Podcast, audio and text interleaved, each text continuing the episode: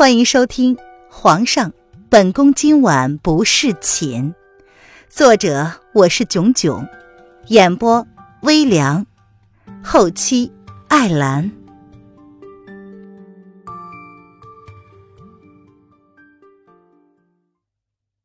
第一百零五章，终于活过来了。林渊听了弦月的话，也愣住了，似乎也忆起了昔日的场景，不过不到半年而已，却恍若隔世。主子，你好好休息，这伤口呢不宜碰水，你可能……弦月笑了笑，不再继续那个话题。天色已晚，林渊刚刚醒来，身体依旧虚弱，不宜长时间坐着。只是这主子一直都有沐浴的习惯，因为他的伤，弦月平时也只是给他擦拭一下而已，并不曾。要碰水的话，可能还要一个月。我知道，弦月，不管如何，以前的事呢，就让它成为过往烟云吧。既然过去了，那就忘了吧。林渊点了点头，他没有异议。他并不是任性无理之人，人到了一种境地，连树皮都可以吃，何况只是让他不洗澡？有条件他不会委屈自己，没条件他也不会为难别人。仙月闻言点了点头，心照不宣。见他面带倦色，知道主子已经累了，他端着碗，略带担心的看了凌渊一眼。这里的条件差了一点儿。只有他一个人伺候着。林渊笑了笑，只是让弦月放心，他本就不是什么事都让人伺候的主子。这三年多来，最依赖的人，约莫也就是瑶儿而已了。想起了瑶儿，林渊唇瓣勾起了一抹，似乎是苦涩的笑容。记得自己在意识昏迷之前，似乎看到了瑶儿。看到了娄老爷子，甚至是八王爷。他记得瑶儿的哭喊，娄老爷子的泪，八王爷唇角那深深的笑意，仿佛像是一场噩梦，清晰又模糊。只是大难之后，他什么都看开了。没有人能够永远不变。半年前，他还只是单纯的女扮男装，游走在。纸醉金迷的京城百花丛中。半年后，他舍命弃子，只为救那个男人。只是叶轩寒，你还好吗？弦月再次进来的时候，发现主子就像走时那样倚靠着，就那样毫无防备的睡着了。弦月每天晚上睡觉前都会来陵园房里确认一下。才会回房。他叹了一口气，轻轻的让林渊躺下来，而林渊却依旧是沉沉的睡着，苍白的脸色带着一丝让人心疼的憔悴。这个一直都表现的很强势的女子啊，她掩饰了这张倾城的容貌，不屑于与后宫女子争宠，不屑于接受帝王不够专一的宠爱。可是却能够奋不顾身的为了爱情送了性命。弦月替凌渊盖好被子，就这样看了女子半晌，仿佛想将眼前的女子看穿一般。他没有忘记芙蓉说的，这娄皇后并非是短命之相，千年的情劫，她若是能够度过此劫，那么他们两个便有苦尽甘来的可能。否则，下一个命运轮回，便是再过三世。说的便是那个人跟眼前的女子吧。千年的情结，那人跟主子两个人身上，竟然记着千年的情结吗？又是什么样的纠葛，可以让两个人受尽命运波折，至今不能圆满呢？芙蓉姑娘又到底是什么身份？一切谜团，弦月都未能知解，他只希望眼前的女子能够守得云开见明月。若是能够与那个人厮守，那也算是了了自己一桩心事。夜深深，待弦月从凌渊房里出来，小院那微弱的烛火全部灭了之后，一个女子身上只是披着单薄的红衣，屋外寒风凛冽。话说，这个女子本该睡下了。然而，她却一点睡意都没有。抬眸看了看天上的星宿，即便是如此恶劣的天气，她依然能够看得到二十四星宿，忽明忽暗的闪动着。女子清明的眸子闪过了一抹担忧。其他星宿偏暗，然而四大方位的凶星中，东方苍龙七宿中的新宿，北方玄武七宿。女宿、微宿，南方朱雀七宿的鬼宿却明显的闪烁着，此乃大劫将至之意。难道属于楼凌渊的劫数还没有尽吗？不对呀，他之前算过，这女子若能在这场浩劫之中存活下来，那么她之后的人生可堪顺遂，一世无忧。难道是中间出了什么差错吗？女子轻举素手，一团火苗好端端的从她手中燃起，瞬间照亮了她的周围和小院的上空。火苗愈燃愈亮，不一会儿变成了一团火焰。女子心中默念着什么，未几，火焰从女子掌中脱离，朝西方星宿纵飞而去。按理说。四大方位的星宿，每一个方位都会有一个星宿罪名。北方玄武竟然闪烁这两大星宿，那么西方呢？西方白虎方位坐镇的星宿又是什么呢？女子眉间轻轻的隆起，她举心凝神，心中默默的念着只有历代玄女才懂的咒语。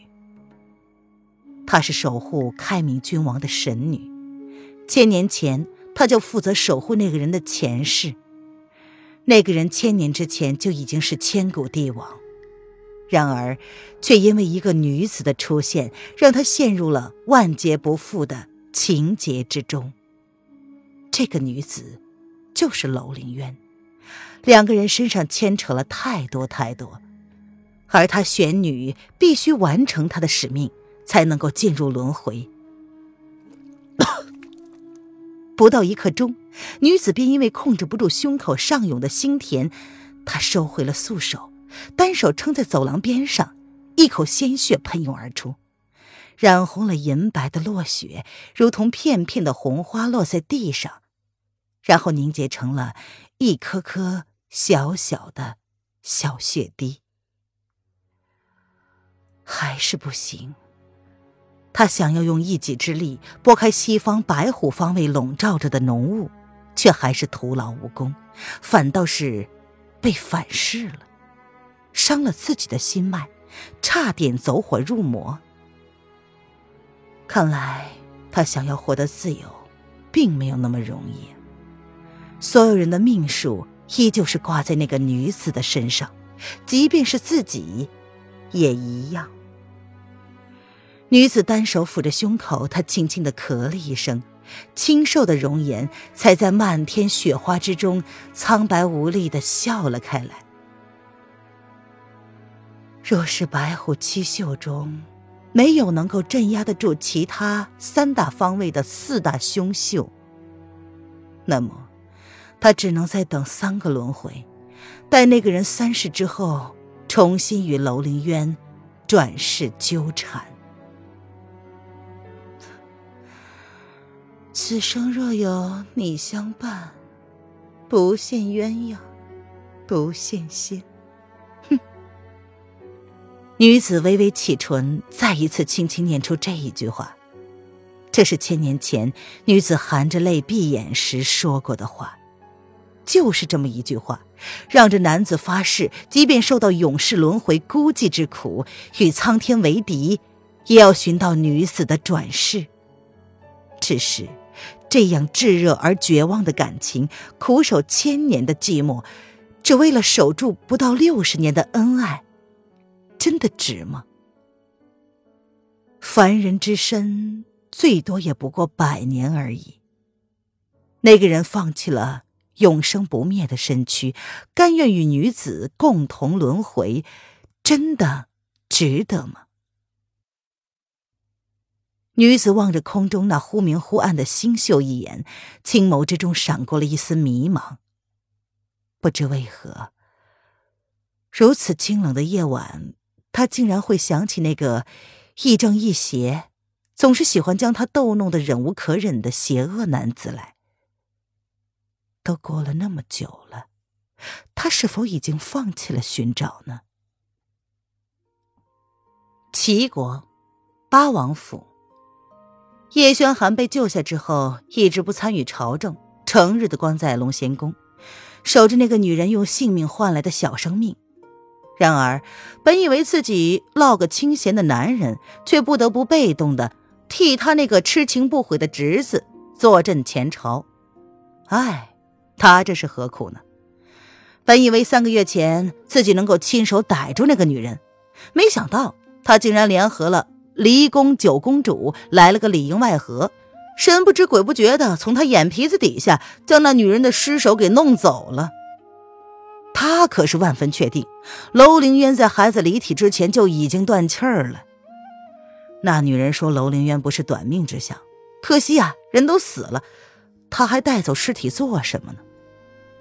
叶德风挑了挑邪气的眉头，单手抚额，十分的不能理解。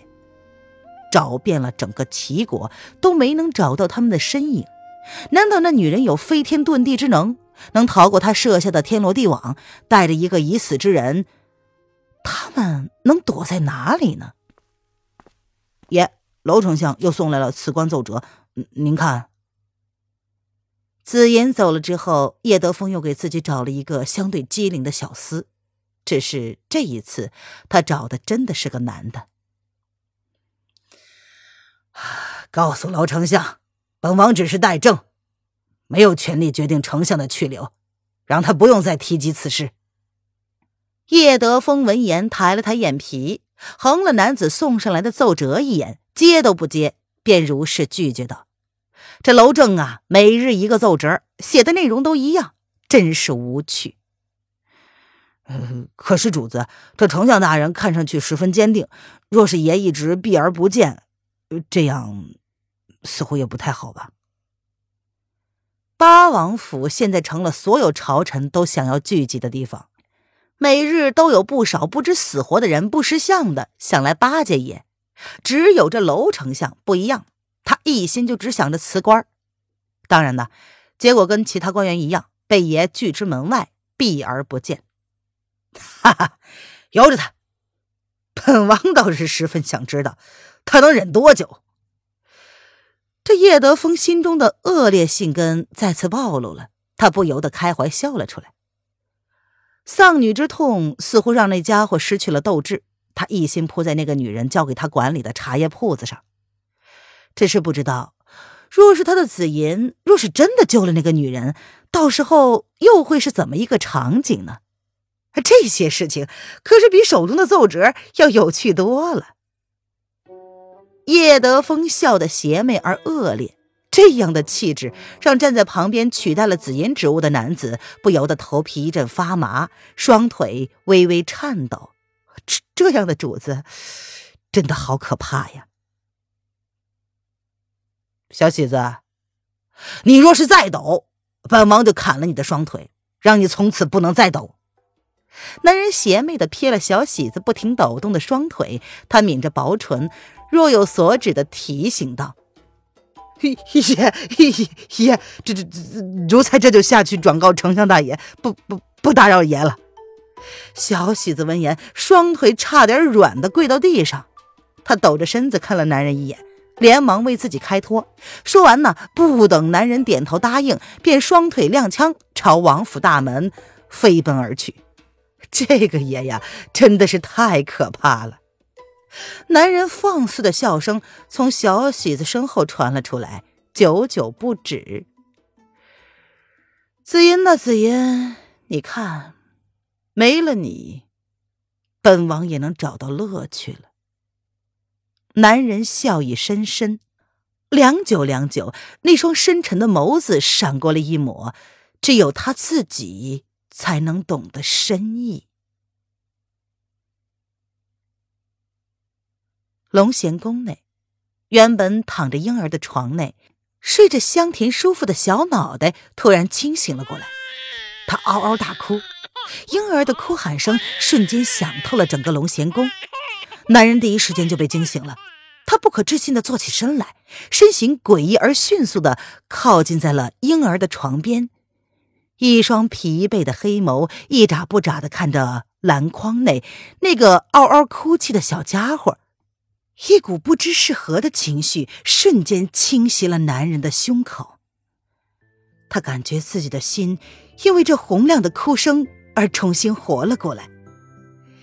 渊儿留给他的孩子，终于会哭了。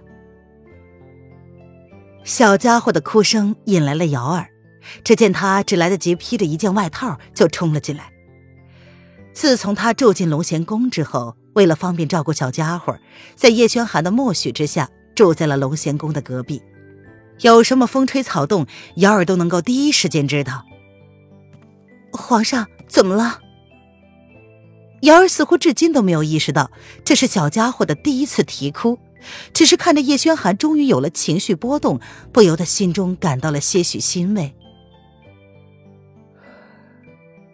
灵儿会哭了。叶轩寒哑着声音，他这才有了初为人父的感动。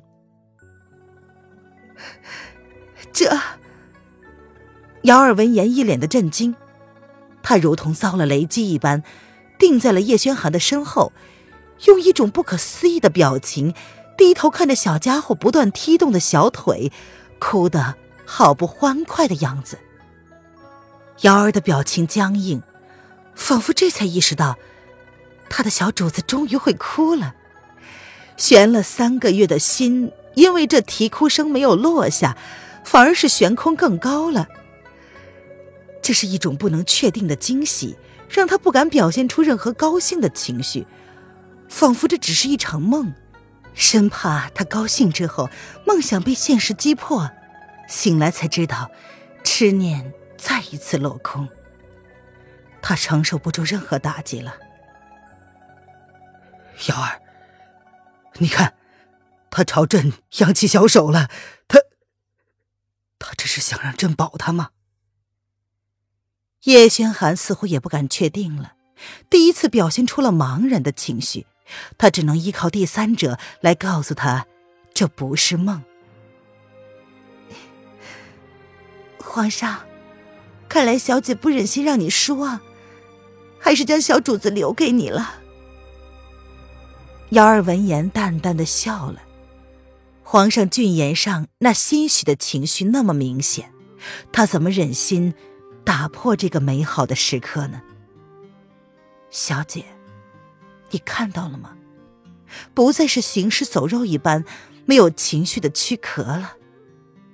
皇上终于活过来了。